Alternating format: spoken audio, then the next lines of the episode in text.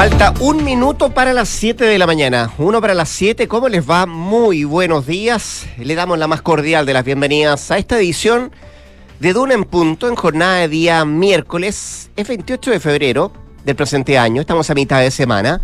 Eh, todavía con eh, algunos levantándose más tarde porque las clases, en teoría, formalmente parte de la próxima semana, pero hoy día hay varios colegios acá en Santiago que van a comenzar su año escolar 2024 y eso ha obligado a algunos padres, por cierto, a eh, ya comenzar la rutina, que la gran mayoría lo va a hacer a partir del próximo día lunes, martes o miércoles de la semana que viene. Parte todo, ¿ah? porque además comienza el trabajo legislativo eh, a propósito de la próxima semana eh, y la moneda ya prepara sus prioridades de cara a este año, dialogando con los partidos oficialistas. El viernes, de hecho, hay consejo de gabinete. Mañana, de hecho, también terminan las vacaciones del presidente de la República, Gabriel Boric. Va a ser uno de los temas que vamos a analizar. Eh, vamos a hablar también de la muerte, lamentablemente, de otro menor. Hoy, uno de 13 años que eh, fallece tras una balacera ocurrida en las últimas horas en la comuna de La Florida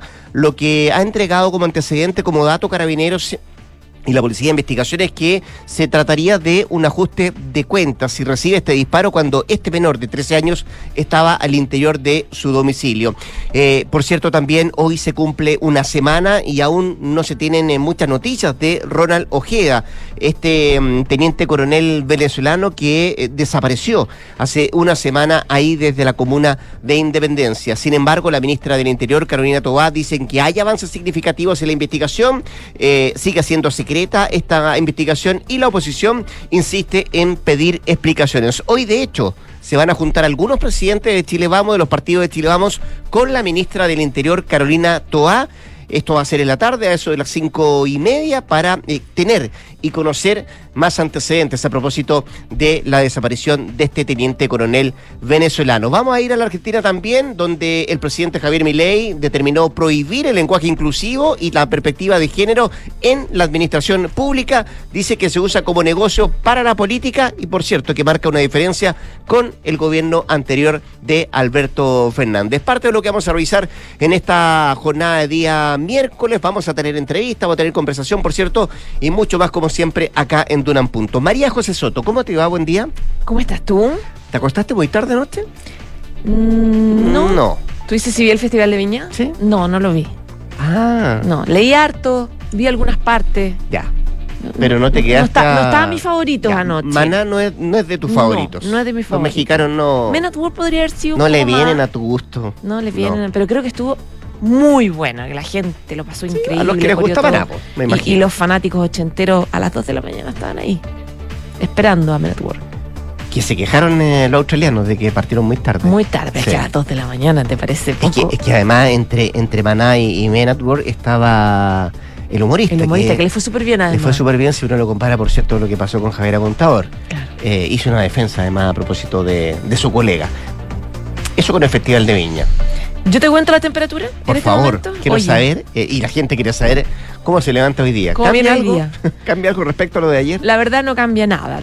A esta hora 13 grados, se espera para hoy 32 grados, exactamente lo mismo que la jornada de ayer. Eh, ya mañana puede bajar un poquito más la temperatura, pero nada, nada tan terrible, 31 mañana, el viernes 30, así que hoy día igual que ayer, 32 grados. Eso es la región metropolitana. En Valparaíso, nublado, 23 grados la máxima. Lo mismo en la ciudad de Concepción. En Puerto Montt todavía hay pronóstico de lluvia, algunas gotitas que caen esta mañana y también durante la tarde con 18 grados. Y Coyhaique 17 para hoy. Bueno, eso es lo que pasa con el pronóstico del tiempo. Les recordamos que usted nos puede escuchar en Valparaíso, en Concepción, en Puerto Montt. Nuestra dirección en internet es eh, duna.cl y a través de todas nuestras redes sociales, arroba Radio Duna. Vamos a estar sumando voces como siempre. Vamos a estar con Nicolás Vergara en un rato más acá en Punto y también eh, con nuestra mm, marca registrada, con nuestros infiltrados. Hoy día viene acá al estudio, Leslie Ayala, que nos viene a hablar de la lucha de los ex RD, los ex Revolución Democrática, de salir de la cárcel. Mañana se va a ver la apelación a la negativa de revocar la prisión preventiva de Andrade y también de Contreras.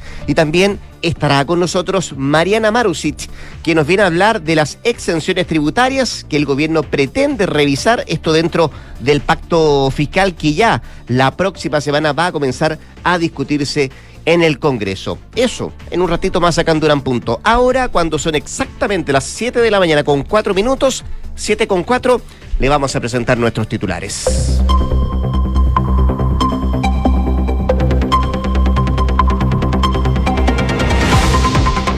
Menor de 13 años falleció tras ser alcanzado por disparos que realizaron desconocidos hacia su casa en la Florida. Si bien la víctima fue trasladada hasta el Sapu Los Castaños, ingresó fallecido al recinto asistencial.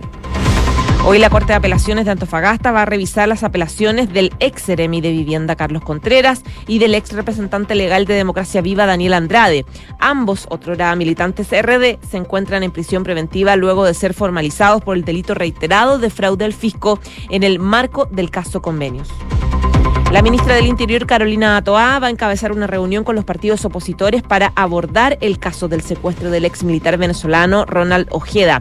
Los diputados de derecha han acusado opacidad por parte del Ejecutivo para aclarar la situación. La ministra de Enlace en la región de Valparaíso, Camila Vallejo, va a anunciar las entregas del bono de uniformes escolares para los afectados por los incendios en la zona. Los detalles se van a entregar junto a las otras medidas definidas en el COGRID. El octavo juzgado de garantía de Santiago resolvió dejar bajo arresto domiciliario nocturno al exalcalde de Ñuñoa, Andrés Sari, quien fue formalizado por fraude al fisco durante su gestión. La causa inició con la querella presentada por la actual jefa comunal por millonarias indemnizaciones pagadas a exdirectivos con la Corporación de Desarrollo Social. Materia internacional, el presidente de Estados Unidos, Donald, eh, Joe Biden, el exmandatario Donald Trump, lograron triunfar en las elecciones primarias de sus partidos en Minnesota. Este es el último estado para disputar antes del supermartes, donde el país podrá confirmar una revancha electoral entre los candidatos de las elecciones de noviembre. Corea del Sur y Estados Unidos van a efectuar ejercicios militares conjuntos para contrarrestar las amenazas de Kim Jong-un. Según el Estado Mayor Conjunto Surcoreano, estas maniobras están diseñadas para fortalecer las capacidades de respuesta de la alianza. Y en el deporte, Nicolás Yarri va a buscar hoy ratificar su condición de primer favorito e iniciar la defensa del título del Chile Open cuando enfrenta al argentino Federico Coria. La segunda ronda del torneo ATP 250 va a realizarse a las 7 de la tarde. 7 de la mañana, 6 minutos. Torneo que se está jugando ahí en San Carlos de Apoquindo. Hoy día se va a ver el debut de, del Nico Yarri. 7 de la mañana con 6 minutos. Vamos al detalle. Mañana terminan las eh, vacaciones que han sido bien accidentadas del eh, presidente de la República, Gabriel Boric. La semana pasada, de hecho, tuvo que eh, hacer una pausa en sus vacaciones para conectarse remotamente a raíz de la desaparición de este teniente coronel venezolano eh, Ronald Ojeda. Em, y de ahí más em, ha tenido descanso el presidente que se termina mañana. El viernes, de hecho, va a encabezar el Consejo de Gabinete ahí en La Moneda y el lunes va a partir todo el trabajo legislativo. En ese escenario es que eh, el oficialismo comienza a resolver las prioridades de cara a este año 2024. Y en ese sentido, eh, son dos las reformas que encabezan la lista de prioridades de parte del Ejecutivo. La de pensiones, por una parte, y la tributaria. Pero además habrá foco especial en seguridad ciudadana, que sido un tema que se viene arrastrando, por cierto, también del año pasado, la probidad. Eh, tendrá un foco especial y la ley de incendios, que por cierto eh, cobra mayor fuerza a raíz de lo que pasó a inicios de este mes ahí en Quilpué, en Valparaíso y en Viña del Mar, con esos mega incendios que dejaron 134 víctimas fatales. Bueno, el diálogo entre la moneda y los partidos oficialistas la ha encabezado la ministra subrogante de las Express, Macarena Lobos, quien ha expuesto que la intención del Ejecutivo es seguir trabajando en tres dimensiones este 2024, que tiene que ver con seguridad ciudadana, seguridad social y también seguridad económica. Es lo que ha expuesto Macarena Lobos. Y en ese camino deberá retomarse con la tramitación en segundo trámite de la reforma de pensiones y todos los proyectos asociados, por cierto, al pacto fiscal, que es de alguna manera cómo, de dónde van a salir los recursos para financiar eh, la reforma eh, de pensiones en el corto, mediano y largo plazo. Además, en la moneda eh, han recalcado que van a seguir impulsando la agenda de seguridad ciudadana y también el tema relativo a los incendios, puesto que la reciente catástrofe, como decíamos, de la quinta región obliga de alguna u otra manera a reforzar los esfuerzos por poder avanzar en este proyecto de ley de incendios que se viene tramitando desde el año pasado en el Congreso. También se ha conversado en avanzar en probidad y transparencia, por lo que se espera el pronto despacho del proyecto de probidad municipal, que está en segundo trámite, y también se alistan indicaciones a la ley de transparencia transparencia 2.0 y también nuevas iniciativas para actualizar la ley de lobby. Esos también son eh, algunos apuntes que se han sacado desde la moneda para comenzar a agilizarlos en el eh, trabajo legislativo que va a comenzar el próximo día lunes. Además, eh, se ha revelado de parte de la moneda la agenda de género, sobre todo a portas de un nuevo 8 de marzo que conmemora el Día Internacional de la Mujer. Y ahí la ministra del ramo, Antonio Orellana, apuntó a sacar adelante la ley integral contra la violencia hacia la mujer que va a permitir, entre otras cosas, mejorar la fiscalización a las medidas cautelares en estos casos y establecer también una especie de mecanismo de supervisión judicial que va a garantizar un cumplimiento y también pertinencia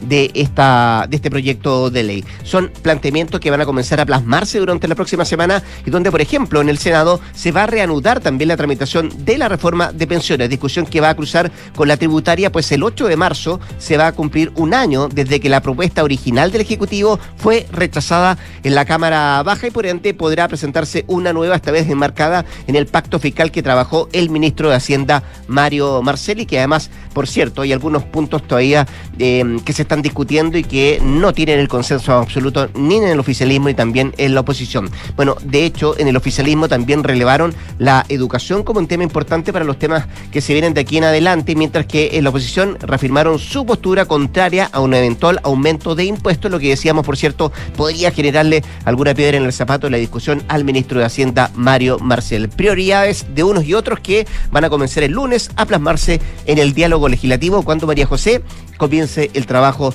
de los parlamentarios, a pesar de que algunos querían que esto se adelantara para esta semana, no hubo eh, apoyo total del oficialismo y por eso se retoma el trabajo legislativo a contar del próximo día lunes. 7 de la mañana con 11 minutos. Escuchas, Duna en punto. Bueno, Rodrigo Álvarez, tú lo decías, se cumple una semana del secuestro de este teniente en retiro, eh, eh, opositor del eh, Nicolás Maduro, venezolano Ronald Ojeda. Esto pasó la semana pasada en la comuna de Independencia durante la madrugada y todavía no hay información sobre su paradero, lo que ha generado que las críticas vayan subiendo a la gestión que ha hecho la moneda en las últimas horas, en los últimos días, sobre todo en sectores de la oposición que cuestionan dos puntos especiales. El primero, la poca información que dicen tener respecto del caso y el segundo, el convenio que finalmente suscribe Chile con Venezuela, que a juicio de varios podría haber generado que se flexibilizara la información respecto de venezolanos eh, acá en nuestro país. De hecho, ayer eh, surgieron varias críticas de sectores de oposición. Eh, por ejemplo, el secretario general de Demócratas, Carlos Maldonado, decía que gracias a una gestión que hizo Jimena Rincón, la senadora, se logró que el gobierno finalmente proporcione el convenio de colaboración policial con Venezuela y decía inaceptable la firma de un convenio de este tipo con una dictadura para, por ejemplo, ejemplo, entregar información biométrica y em, de eh, situación eh, puntual de venezolanos residentes en Chile. Ayer también, por ejemplo, Joanet, tú conversabas con él y, hacía la misma crítica. Lo mismo hacen sectores de Chile Vamos, cuestionando un poco eh, los detalles de este convenio.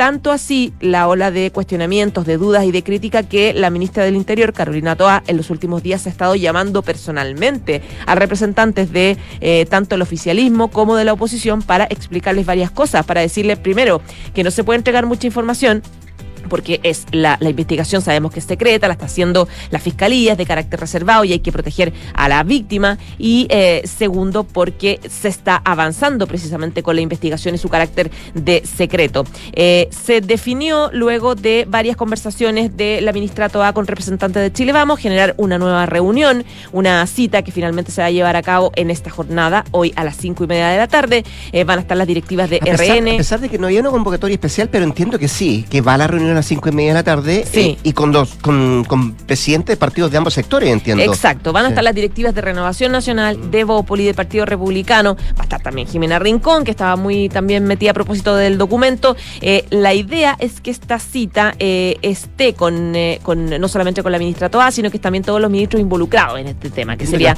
el ministro de Justicia, Luis Cordero, la ministra de Defensa, Maya Fernández, y poder entregar más información sobre el, sobre el caso. Recordemos que algunos parlamentarios de oposición se, se reactivaron desde las vacaciones para pedir que se convocara el COSENA de nuevo para ver esta situación. Y lo que se está pidiendo ahora es eh, conocer eh, las medidas y las gestiones a nivel nacional e internacional para poder monitorear y contrarrestar, dicen de la oposición, posibles actividades ilícitas o subversivas llevadas a cabo por eh, grupos, por individuos respecto de la situación de Venezuela y también para resguardar a los refugiados, porque evidentemente hay varios políticos, varios representantes que han recibido reclamos, denuncias y súplicas de algunos em, ciudadanos venezolanos que tienen miedo precisamente a vivir lo mismo, digamos, aunque tienen calidad de refugiado o que están en proceso de calidad de refugiado y con esta situación se han puesto nerviosos. Entonces está el ánimo bien que tenso. En esa calidad de refugiados, por cierto, que no genera eh, protección, sí le han dado protección, es lo que mm, se maneja al menos de desde el interior del, del, gobierno, que algunos que han solicitado protección se les ha ofrecido eh, protección a raíz de lo que pasó con el caso de, de Ojeda.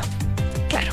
Es eh, la situación compleja. El tema es que hoy día se debería en la mm. tarde aclarar un poco esa situación y eh, la jefa de gabinete en todo caso aclaró que no puede dar mucha, muchas luces respecto a la investigación. de una investigación secreta. Claro. Bajo reserva. Em, ayer lo que decía en una entrevista la, la ministra de Interior es que ha habido avances, hay avances eh, no sé si utilizó el concepto de significativo, avances significativos, pero sí reconocía que ha habido avances que al menos esa es la información que ella podía entregar eh, respecto de este diálogo constante que se tiene con el Ministerio Público, con la Fiscalía y por cierto también con las policías.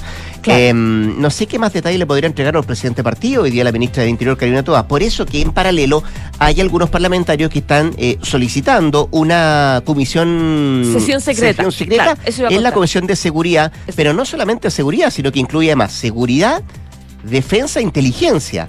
Que las tres comisiones se unan y que exista además esta sesión secreta.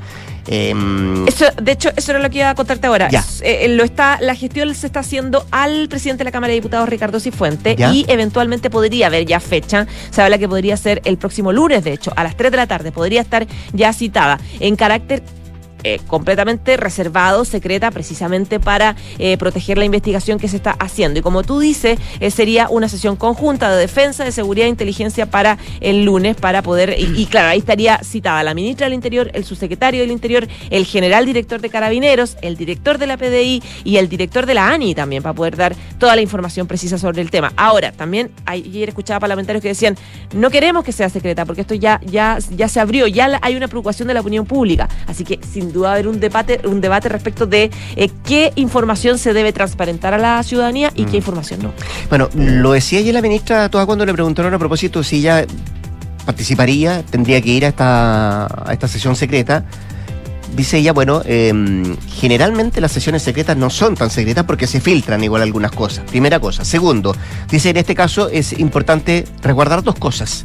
Eh, el proceso investigativo, para no entorpecer, por cierto, la labor que lleva adelante las policías y también la fiscalía. Y segundo, eh, de alguna manera decía ella también, resguardar la seguridad de los familiares de quien en este caso está secuestrado no le ve mucho camino, ninguna posibilidad de que esto se pueda realizar, pero bueno, si es que se concreta, si es que se cita, va a tener que ir la ministra del Interior junto, como tú decías, también al subsecretario Monsalve y mm, los jefes de la Policía Civil y también de la uniformada. Vamos a ver qué es lo que pasa. Lo decías muy bien tú. Cumplimos una semana sin saber muchos detalles respecto a lo que pasó con este teniente coronel venezolano. Siete de la mañana con 17 minutos. Estás en Duna en Punto. Vamos por un momento a la Argentina, que vive días bien agitados, eh, mientras el gobierno de Javier Milei sigue intentando sacar adelante no solamente sus proyectos sociales, sino que también económicos. Eso sí, no exento de polémica, ha sido así desde que se instaló en la Casa Rosada el eh, presidente Javier Milei y la última decisión que ha adoptado, por cierto, también no ha estado exento de polémica porque ha determinado prohibir el lenguaje inclusivo y también la perspectiva de género en la administración pública argentina. Anuncio que hizo el vocero presidencial, Manuel Adorni, quien eh, sostuvo que las perspectivas de género se han utilizado también como un negocio de la política. En lo que argumentó el funcionario de Miley, quien destacó que el lenguaje que contempla todos los sectores es la lengua castellana y no se ve por qué tener estructuras, era lo que decía el funcionario del gobierno argentino. Es un debate en el que, cual no vamos a participar porque consideramos que las perspectivas de género se han utilizado también como negocio de la política y eso no hay discusión, era así justificada su medida. Una medida que en la práctica va a implicar que ya no se podrá utilizar la letra E para aludir a posibles interlocutores no binarios y en cambio se deberá retomar a los flujos femeninos o masculinos, es lo que dice el decreto firmado por Javier Milei.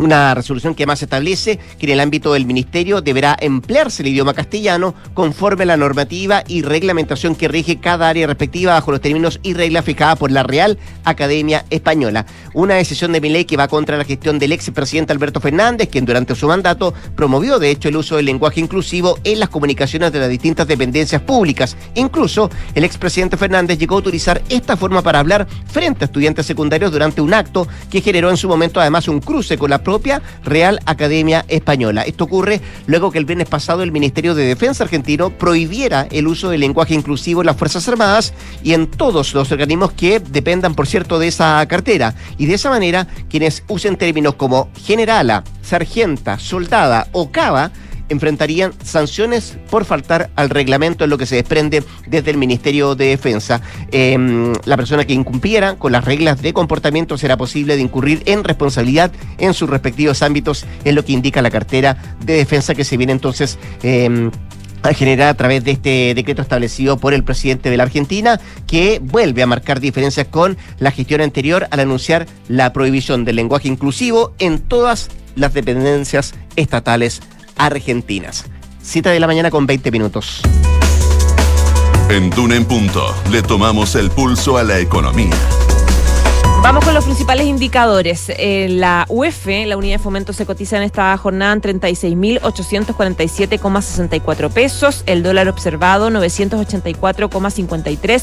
El euro, 1.068,40. Y el cobre, 3,79 dólares la libra. Todavía bajo los 4 dólares eh, la libra de cobre y la bolsa de metales de Londres. Miremos lo que trae también eh, la prensa económica hoy día en portada. Mira, Pulso destaca, consumo de combustibles cayó en 2023 por primera vez desde la pandemia por mayores precios. También destaca Pulso hoy día. Exenciones tributarias, expertos alertan por efectos de mayor impuesto a ganancia de capital que implica el plan de Hacienda. Y que trae hoy día como principal titular el financiero, Falabella culmina 2023 con una caída del 8,5% en sus ingresos, pero logra reducir indicador de deuda financiera, parte de los títulos económicos de este miércoles 28.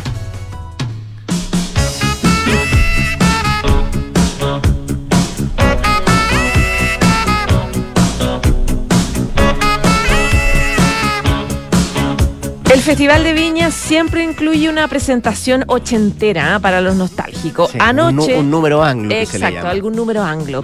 Anoche a las 2 de la mañana entró al escenario esta banda Men ¿A las 2 de la mañana? A las 2 de la mañana entraron esta agrupación. estaban enojados. Estaban enojados ellos y estaban enojados lo, los fanáticos también en redes mm. sociales. Ahí hubo harto reclamo. Eh, recordemos que esta agrupación ochentera está detrás de éxitos eh, de rock del New Wave de los 80 con, con éxitos súper conocidos mundialmente como Down Under, como Who Can It Be Now, que estamos escuchando ahora. Eh, estuvo anoche con el único músico original que le queda, que es el Sí, vocalista, el vocalista De la banda original. Claro, eh, pero que tiene nuevo integrante de origen eh, todo latino que recordaron con mucha pasión las épocas pasadas. El público de la Quinta premió su show con la gaviota de plata e inmediatamente después con la de oro. Mira tú. Ya, pues con eh, el cierre de lo que ocurrió anoche en Viña del Mar, con eh, esta banda australiana, nos vamos a ir a una pausa comercial. La José Soto vuelve a las 8 de la mañana en punto para actualizarnos las informaciones tanto de nivel local como también en el ámbito internacional. Y mm, saludamos también a quienes hacen posible este programa. Clínica Santa María está más cerca de ti ahora con una nueva toma de muestras para tus exámenes de laboratorio en San Carlos de Apoquindo. Los puedes visitar en Camino El Alba 11.865, ahí en Las Condes, más cerca, más cómodo. Y junto a Scotia descubre nuevos rumbos para tus inversiones con los fondos mutuos a mediano y largo plazo. Conócelos e invierte junto a la mejor asesoría, siempre pensando en multiplicar tus opciones. Pausa comercial, 7 de la mañana ya con 22 minutos. Por supuesto que todavía nos queda mucho más que revisar acá en Duran Punto.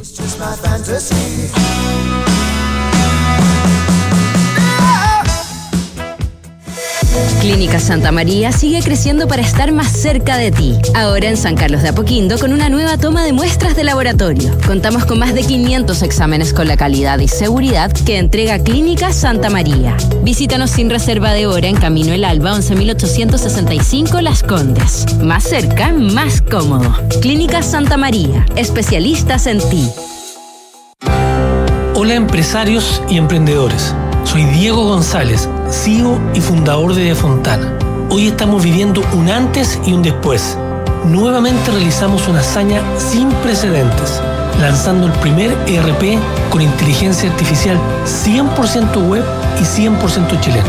Este es un nuevo paso para nosotros y creemos que también lo será para cada empresa y pyme de este país, porque De Fontana es para todos. Mi amor, ¿me acompaña a pagar la patente? Que marzo no te quiebre con tu auto. No pagues nunca más la patente. Smarticar, sponsor oficial del Chile Open. Si Chile fuera una barra de fútbol, el 24% de los chilenos no quiere elegir quién lo atiende. Mientras que el 76% de los chilenos sí quiere elegir quién lo atiende y le entrega el servicio previsional. Yo quiero elegir. ¿Y tú? Entra a yoquieroelegir.cl para más información. Estás en Duna en Punto con Rodrigo Álvarez.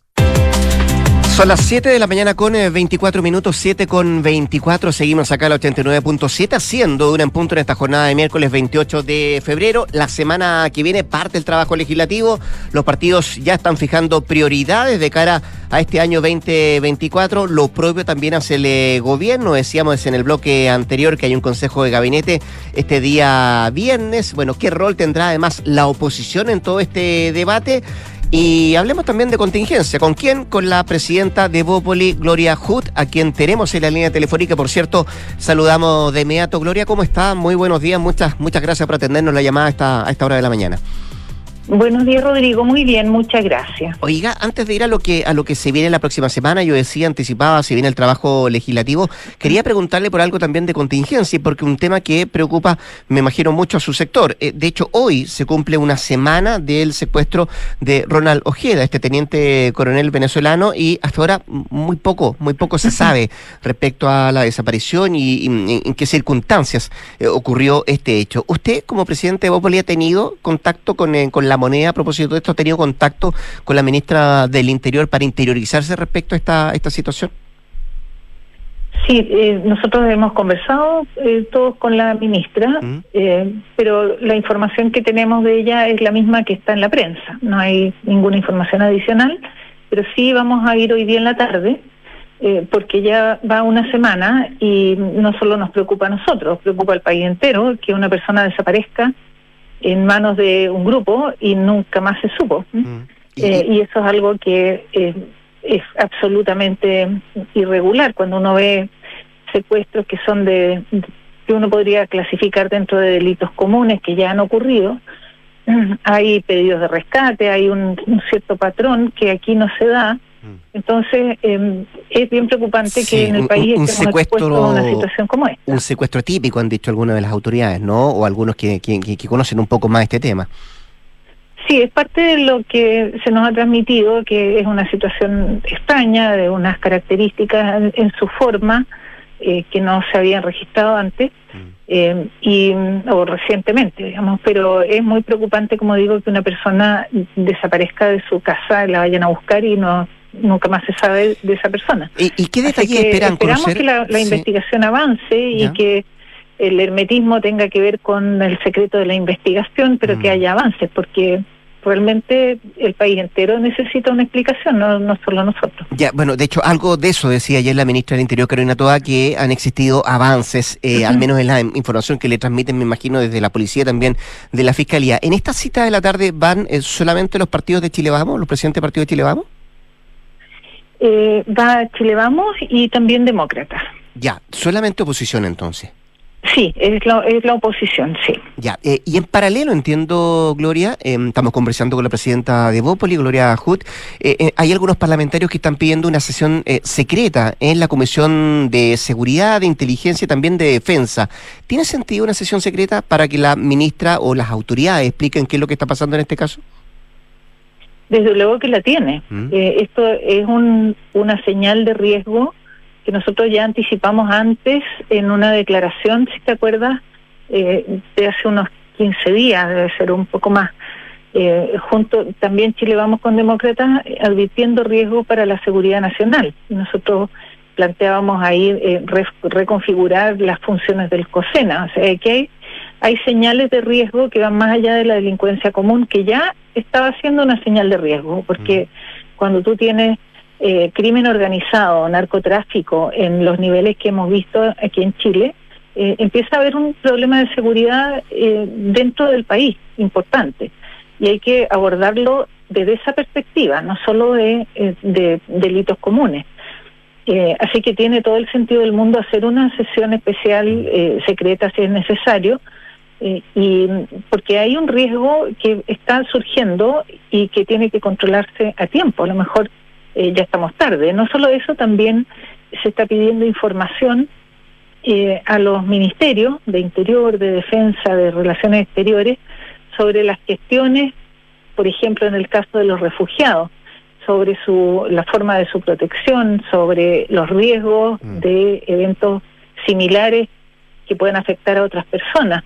Eh, aquí hay una cantidad muy grande de temas que van, que claro, parten en este secuestro pero que es necesario mm. eh, discutir y, y prever que no ocurra de nuevo un caso como este y para esto eh, se está haciendo toda esta gestión desde el Parlamento. Sí, ayer la ministra del Interior decía, bueno, eh, ponía reparo, no sé, Gloria, si es el concepto, pero como que, no le gustaba mucho esto de la sesión secreta, dice, porque generalmente, y ha en otras ocasiones, que se filtra igual la información que se está entregando, o lo que se está conversando en la interior de sesión, como primera cosa. Y segundo, decía ella, bueno, no hay a ser que esta sesión secreta, a propósito de filtraciones, lo que pueda salir a raíz de eso, pueda poner en peligro, por ejemplo, el éxito de la investigación que están llevando adelante las policías, o por el contrario, y más preocupante aún, pudiese ser también el hecho de que eh, se ponga en riesgo la seguridad de la familia de este mm, ciudadano venezolano.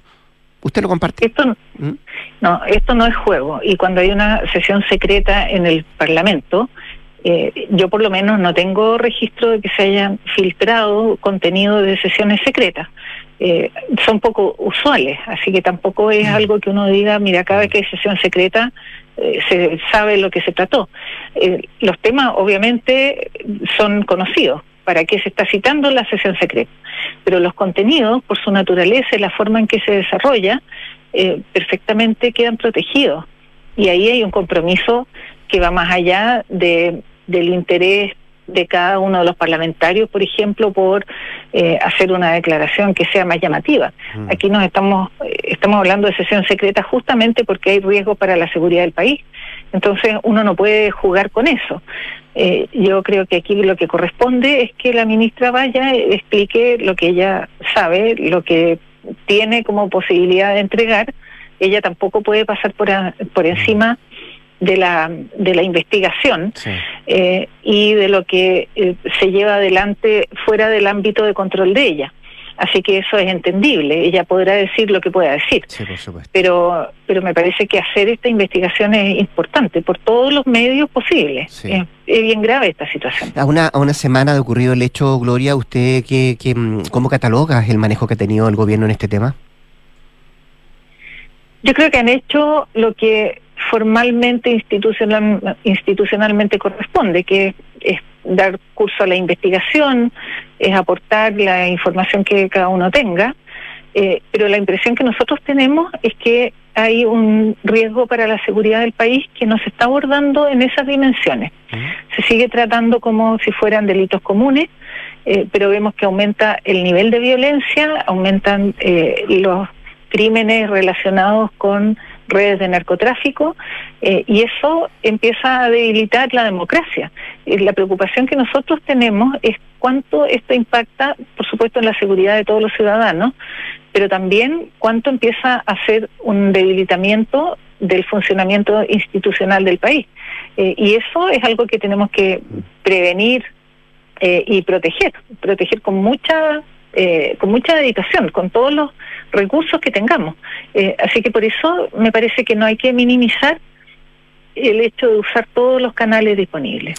Estamos conversando con la presidenta de Opoli, Gloria Hood. Decía yo, Gloria, antes de conversar, que efectivamente, bueno, comienza el trabajo legislativo la próxima semana. Se están fijando prioridades de parte de la moneda, de parte del Ejecutivo, también lo que mm, han planteado, pueden plantear algunos partidos también de su sector. ¿Evópoli, su partido, está para discutir, eh, Gloria, una eventual condonación del CAE?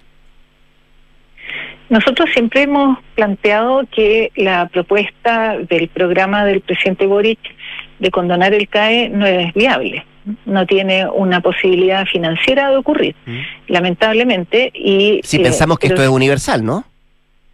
eso yo creo que ya es transversal a estas alturas porque el propio gobierno asume que no hay cómo condonar el CAE en la forma que se había prometido. Mm. Eh, se están eh, desarrollando algunas alternativas. Ayer escuchaba en la radio eh, algunas opciones que desde el propio gobierno se están sugiriendo, como algunas condonaciones parciales, algunos casos especiales, pero mm, el hecho es que eso no tiene un sustento y tiene complicaciones también administrativas y legales.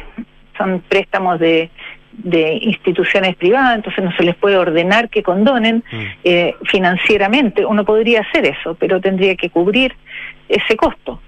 Eh, y eso es lo que no tiene un sustento. Nosotros eso lo hemos dicho desde siempre eh, y, y, creemos que hay que cambiar el sistema de financiamiento, en eso no tenemos duda tampoco, pero eh, esta, esta oferta programática no era viable. Nosotros lo planteamos así desde el comienzo.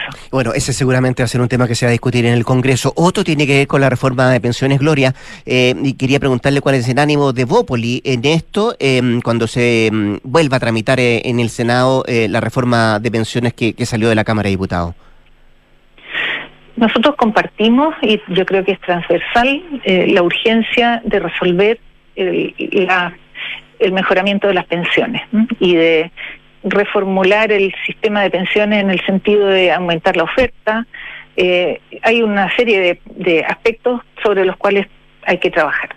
Eh, nosotros hemos participado en todas las reuniones a las cuales se nos ha convocado, en todas, y hemos hecho propuestas concretas con documentos, con antecedentes, hemos hecho proyecciones a través del Centro de Estudios Horizontal eh, y lo que nos pasa es que cuando vamos a las reuniones, volvemos a recibir la misma propuesta del gobierno eh, desde el punto de vista de, del concepto principal. El gobierno ha cambiado bastante el diseño, pero el concepto principal, que es eh, fortalecer un sistema de reparto y que el Estado administre todos los fondos, eso no ha cambiado.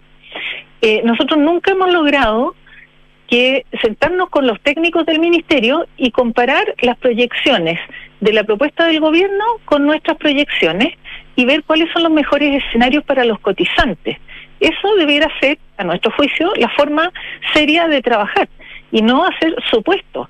Nosotros, por ejemplo, tenemos antecedentes que nos, nos muestran que con la propuesta del gobierno los actuales cotizantes van a ver deterioradas sus pensiones.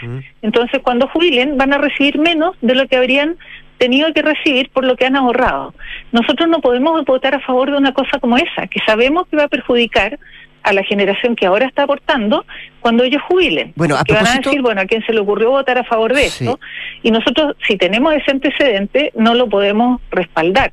Entonces, por eso, eh, si nosotros miramos los números y miramos las proyecciones, son todos datos que se pueden, sobre los cuales se pueden construir escenarios bastante confiables. Eh, eh, sería un avance que nosotros podamos medir cuál es el impacto sobre los cotizantes. Eso es para nosotros el, el Déjeme preguntarle algo que decía la semana pasada la ministra del Trabajo, Janet Jara, que ella le planteaba a su sector, por cierto, a, que van a tener que buscar alternativas si que quieren agilizar el debate. Y ella argumentaba que si su sector, Chile Vamos, está pensando en que el 6% completo vaya a la capitalización individual, eso no va a mejorar la situación del millón y medio de pensionados. Era lo que decía la ministra Jara. Lo que pasa es que ella eh, tiene un objetivo prioritario, que es mejorar las pensiones actuales, eso lo compartimos, pero ella quiere que esa mejora venga de las cotizaciones de los actuales em, cotizantes, de las personas que están haciendo aportes ahora. Pero en el modelo que ella plantea, eh, esa, ese aporte va a perjudicar las pensiones futuras de estas personas que están haciendo sus aportes actuales. Entonces, eh, aquí por eso digo que lo que nosotros recibimos cuando vamos a las reuniones es un refuerzo de lo mismo que se ha propuesto desde el origen. Eh, y esa comparación de la proyección de cuál es el impacto, eh, a mí me gustaría, por ejemplo, que el equipo del Ministerio de Trabajo declarara que con lo que están proponiendo no se perjudican las pensiones de los actuales cotizantes. Eso, según nosotros, no se puede declarar porque no es cierto. Entonces, hay cosas que son bien esenciales, que no es no es ideológico. Yo estoy aquí hablando de números, de respaldo, de proyecciones, de impactos medibles. Y yo creo que ya está bueno de seguir haciendo experimentos. Vemos lo que pasó con los SLEP. Se advirtió hasta el cansancio que iba a producir un impacto negativo en la educación. Mira lo que está pasando ahora. Aparecen hasta los mismos líderes estudiantiles diciendo fue un error.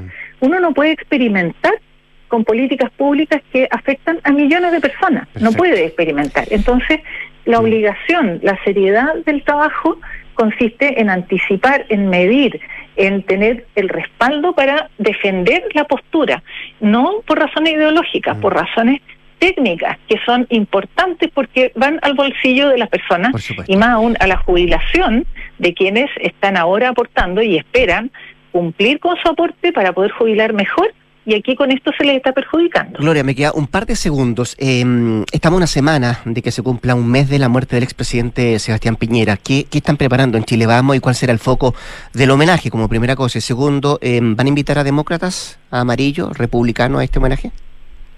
Eh, nosotros lo que queremos, por supuesto, es eh, reivindicar en conjunto todos los que fuimos colaboradores de él, su figura, su pensamiento, su propuesta, es un acto de cariño hacia él eh, principalmente, eh, de lealtad. Eh, él formó un capital humano de tremendo valor, que es un gran activo de Chile Vamos, así que tiene varias dimensiones, es principalmente, yo diría, un acto de alcance humano y de, de, volver a, a juntarnos revalorizando lo que él fue como líder político y lo que él fue como un jefe dedicado. ¿ah? Cuando hablamos ahora, por ejemplo, de las proyecciones de números, eh, eso es parte de su de su esencia, el hecho de que todo se tiene que analizar con detalle.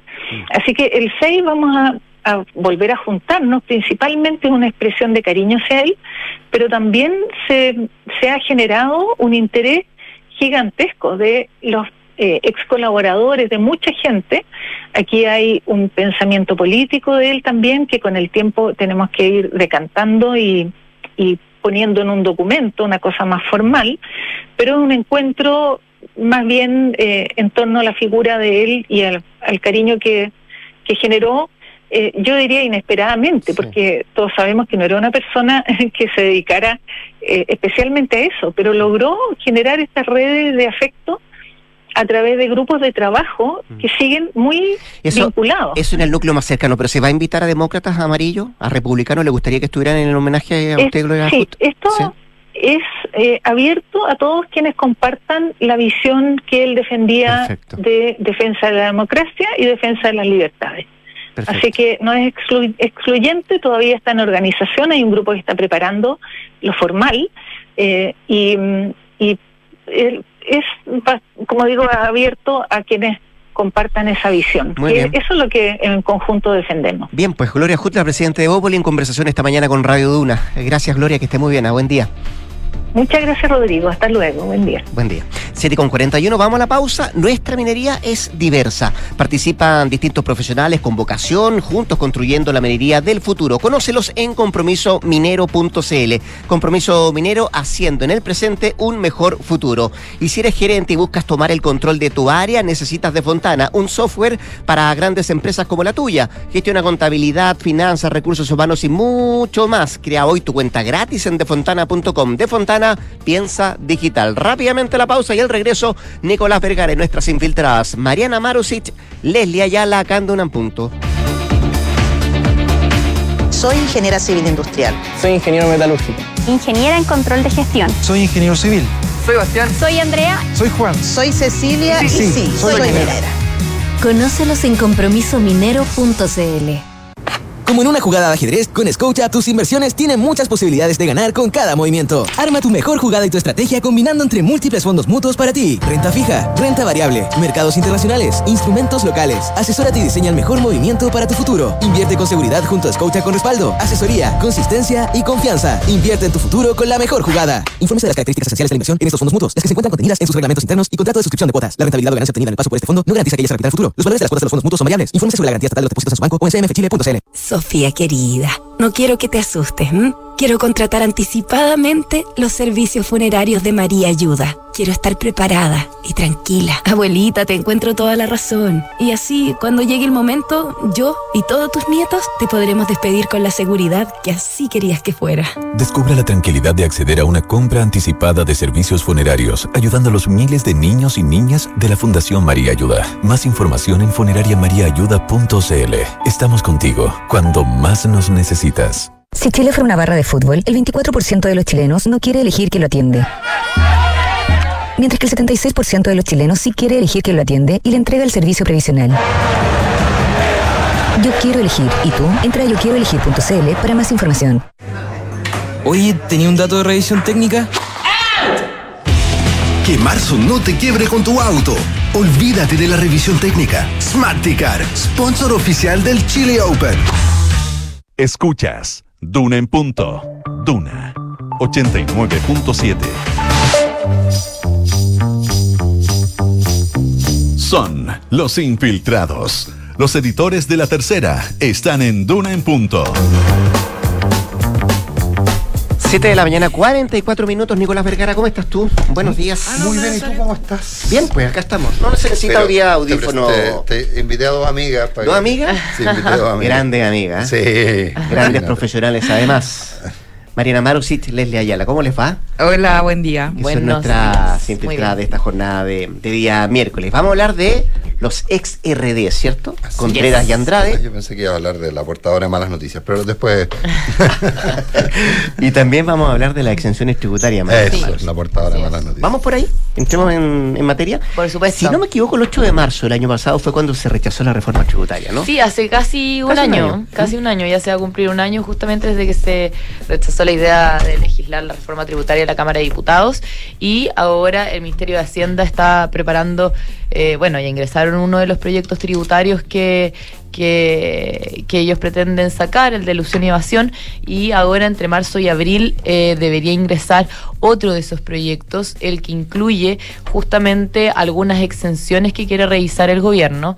Este lunes se reunió, eh, se reunieron eh, los técnicos del Ministerio de Hacienda con distintos técnicos también de, de representantes de los distintos partidos políticos, donde el gobierno les puso sobre la mesa justamente las siete exenciones que ellos buscan reducir o eliminar. Eh, una de esas exenciones, y que es probablemente eh, también una de las que genera más ruido, es que el gobierno buscará subir el impuesto único a las ganancias de capital con cotización bursátil desde 10% a la tasa a la que están sujetas todas las rentas de capital.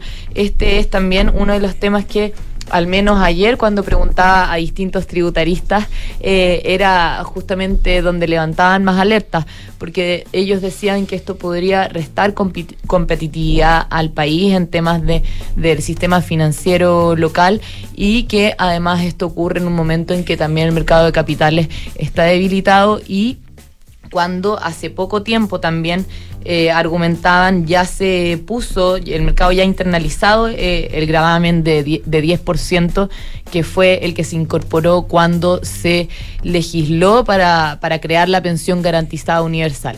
O sea, hace no mucho tiempo. Eh, y por eso también decían que, que, bueno, que quizás es mejor revisar esto. Por ejemplo, también mencionaban que es necesario dar, porque el gobierno argumentó al plantear las siete exenciones que ellos buscan revisar, eh, que en realidad esto también venía en el informe Vergara, ¿se acuerdan? La comisión de... Pero eso era eh, anterior a. el anterior al, al impuesto al, al 10% sobre las utilidades, sobre la- las ganancias para financiar la PGU. Sí, efectivamente, y también eh, lo que planteaba un tributarista era que un, un abogado es que en realidad eh, la situación del país ha cambiado mucho en los últimos tres años y que es, re- es necesario revisar ese informe eh, porque ya hay un mercado de capitales que es menos robusto, hay un problema de acceso a la vivienda que son también otras de las exenciones que se incorporan sobre el DFL2 eh, y, y- y, por ejemplo, alguna de, la- de las otras exenciones que el gobierno está, está mirando es enfocar la exención de ingresos por arriendo en viviendas del DFL2 en los sectores medios, excluyendo a las personas de más altos ingresos y también limitar el beneficio a la deducción de intereses por crédito hipote- hipotecario a uno solo.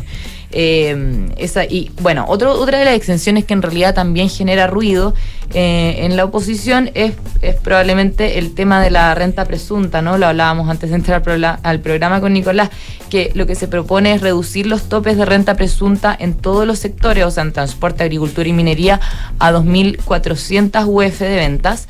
Eh, y esto, bueno, se compara con eh, las eh, 9.000 UFs que hoy hay para el rubro agrícola, 5.000 UFs para el transporte y 17.000 UFs para la minería. Entonces ese también es otro de los temas que eh, probablemente va a ser de, difícil discusión eh, en el Congreso. Eh, bueno, otra, otro de las exenciones que eh, el gobierno también puso sobre la mesa este lunes es grabar con impuesto de primera categoría las utilidades que generan los fondos de inversión privados, excepto aquellos que acrediten que su política de inversión es en capital de riesgo y eh, eliminar el diferimiento permanente del impuesto de primera categoría sobre los dividendos de los fondos de inversión públicos a personas jurídicas. Eh, esas son algunas de las exenciones que está barajando eh, el gobierno y como les decía, probablemente la, primera que mencionaban los tributaristas ayer cuando uno les preguntaba sobre estas exenciones era sobre el tema de las ganancias de capital.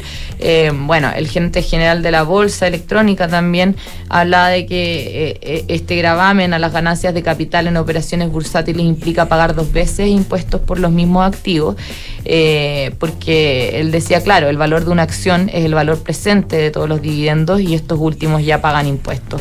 Eh, entonces, claro, eh, no solo también de los tributaristas, sino también de la parte interesada, este no es un tema que, que vean con buenos ojos y, y va a generar un debate probablemente en el Congreso.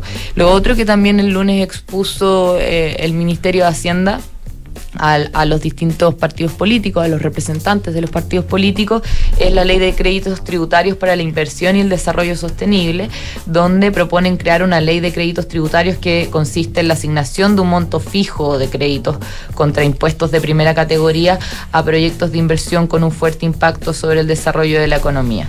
Y también eh, hablaron sobre la tasa de desarrollo eh, que junto con la rebaja de impuestos de primera categoría de 27 a 25%, eh, se crea una tasa de desarrollo de 1% de la renta líquida imponible que podrá ser íntegramente deducida al acreditar gastos que benefician la productividad y competitividad de las empresas y la economía. La verdad que la- eh, eh, aquí se produce un, fenómeno bien curioso antes, y es que probablemente para mucha gente es casi chino lo que, lo, que, lo, lo que hemos comentado en los últimos minutos, eh, salvo que sea las rentas presuntas. Eh, y probablemente las rentas presuntas van a tener quienes los defiendan, agricultores, transportistas, eh, pues convengamos que cuál es el problema de las rentas presuntas, que genera un bolsón de evasión. Eh, porque al, al- al estar grabado con renta, al, al ser, al, pagar una tasa de impuestos fija sobre, presumiendo su nivel de renta, el exceso sobre ese nivel nunca paga, nunca paga impuestos. Entonces, y, y hay un bolsón oscuro, entonces lo que hace es, es un poco ajustarlo a la realidad. Pero ni a los transportistas ni a los agricultores les va a gustar y son fuerzas que eventualmente puedan manifestarse. Todos los demás no tienen un representante tan claro, nadie va a salir a, a cortar carreteras ni, ni a hacer nada por el estilo. ¿ah? Entonces, eh, habría que ver cómo es el balance político en esa materia. Y a propósito de los transportistas, eh, una de las exenciones que probablemente de forma transversal se extrañó que se revisara era justamente la del diésel, sí. Y bueno, pero sabemos que es difícil. O sea, na- nadie está obligado a lo imposible. nadie está obligado a lo imposible. Si ya te están metiendo la renta presunta de los transportistas, eh, que yo creo que va a ser un golpe muy duro. Yo, eh, yo, yo creo, hay, pero insisto, hay un bolsón oscuro muy complejo y, a- y es algo que alguien tiene que atreverse a, a echarle mano. Y, y parece que lo están intentando hacer. El otro es el del diésel, que también se presta para. Y me imagino que en términos de evasión la cifra no es menor en ese aspecto. No lo sé, no, no, no, no tengo el dato, pero debe serlo, porque finalmente es un rubro en el cual tú pagas una tasa de impuesto fija. Y el resto, bueno, ahí nos arreglamos. Bueno, y en tema del diésel, el gobierno lo que argumentaba era que en realidad esto debería verse en impuestos verdes. Ya, pues, vamos a ver qué pasa. eh, Buena respuesta. y vamos a ver qué pasa, por cierto, con la discusión que se ve en el Congreso. Con Amoroso este- habría dicho. Con todo esto. Amoroso habría dicho nuestro amigo doctor Soto. Oye, eh, vámonos al norte, caso convenio Leslie Ayala. Eh, Sí, hoy día es un día clave. Clave. Para las pretensiones justamente de los ex RD que están vinculados a este caso cero, que es Democracia Viva, eh, respecto a sus pretensiones de salir de la cárcel. Ellos ya llevan dos meses buscan en prisión. la cautelar, claro. Claro, en prisión preventiva y esta vez ya se les ha vuelto a negar por parte del juzgado de garantía. Sin embargo, tienen esta oportunidad de eh, apelar a la corte, a la segunda sala de la Corte de Apelaciones de Antofagasta, quien revisará eh, los antecedentes. Lo principal que plantean, tanto Contreras como Andrade, ha sido su colaboración con la causa. Contreras, eh, a diferencia de Andrade, que no ha declarado, él, la, decidió mantener silencio, no solicitarle al Ministerio Público que le tome declaración. Eh, la diferencia es que Contreras sí ha declarado 18 horas, de hecho, en varias jornadas ante el Ministerio Público y ha entregado antecedentes que le ha permitido, y es lo que reclama su defensa, al Ministerio Público hacer nuevas y cursar nuevas citaciones de expersoneros, tanto del gobierno como también del partido al cual pertenecían y que fueron expulsados, que es Revolución Democrática, lo que demuestra, a juicio de la defensa de Contreras, de que él está colaborando sustancialmente para esclarecer estos hechos de fraude al fisco que se investigan a propósito de los convenios firmados por eh, él en su calidad de ex Seremi y eh, la ONG Democracia Viva que estaba vinculada tanto a RD como y era representada por Daniela Andrade, que recordemos fue pareja de la eh, diputada Catalina Pérez hasta que estalle el caso. Entonces, esos son los antecedentes que se van a exponer hoy día y también hay unos peritajes de índole eh, psicosocial por parte de ambos ex personeros de RD, donde eh, demuestran de cierta forma, por ejemplo, sus vínculos y arraigos familiares, de que ellos están conscientes de lo- los hechos por los cuales que se están investigando y que no su libertad no constituiría un peligro para la seguridad de la sociedad, porque al estar conscientes de lo que han hecho o lo que se está haciendo invest- más bien lo que está siendo investigado en su contra, no habría riesgo de que vuelvan a cometer delitos como los que se están investigando. Esto se da también en el marco de una ronda de interrogatorio la semana pasada justamente al, podríamos decir, fundadores de este partido, de la tienda política eh, del que ya ha salido del país, Giorgio Jackson. Ayer eh, se fue rumbo a Madrid donde va a estudiar. Eh, y esta es- sesión de, de- o desfile más bien de figuras políticas importantes de RD se da la semana pasada y lo más probable, dicen en el Ministerio Público, es que tanto de la aclaración de Crispi eh, y de la, perdón, Cris- eh, Miguel Crispi, jefe del segundo piso, y la actual directora de presupuesto, Javiera Martínez, a diferencia de lo que pasa con Giorgio Jackson, que de cierta forma ya quedó libre de otras diligencias, es probable que se les vuelva a por algunos flancos que habrían quedado abiertos respecto a sus respuestas en estos primeros interrogatorios que recordemos son en calidad de imputados a propósito de las querellas que ha presentado un grupo de diputados del Partido Republicano. Entonces, eh, ¿qué viene en el caso? Bueno, lo más probable es que vuelva a ser citado estas personas, así como también lo fue la semana pasada Tatiana Rojas, ex subsecretaria, la única que entre comillas ha salido de su cargo por, eh, por, eh, este justamente este caso judicial y que volvió a declarar ya en extenso también en calidad de imputada de lo que sería la arista omisión de denuncia. Eso. Sí, eh, eh, arresto domiciliario total es como dicen Sí, ellos. esa es la... A todas luces podría ser eso, es como mucho, ¿no? Lo único que quieren es salir en definitiva del penal y poder pasar incluso un arraigo eh, familiar, es decir, un arresto domiciliario total, estar preso, pero ya no en un penal, sino más bien en sus casas. Sí, eh, hay una, una- bueno, no es una doctrina nueva, es tradicional, pero, pero probablemente el tema es que las fiscalías no se oponen si hay colaboración efectiva y la Pero la fiscalía hoy día se va a oponer, eso es lo que nosotros Sí, entendemos. porque consideran que no hay, no hay colaboración efectiva, sí. A diferencia, porque el ejemplo patente más claro es probablemente el del alcalde Torrealba. Claro, su extensa colaboración. Su extensa colaboración que se demoró bastante tiempo en ocurrir. Y una vez que ocurre, la fiscalía no se opone al cambio cautelario. Ya, pues. No son amigos, ¿cierto? Andrade Contreras. Contreras dice que no. no sabemos qué dice Andrade. No, yo creo que en ese, yo creo que respecto a esa pareja o ese- de ese binomio, hay que mirarlo todo con pinza.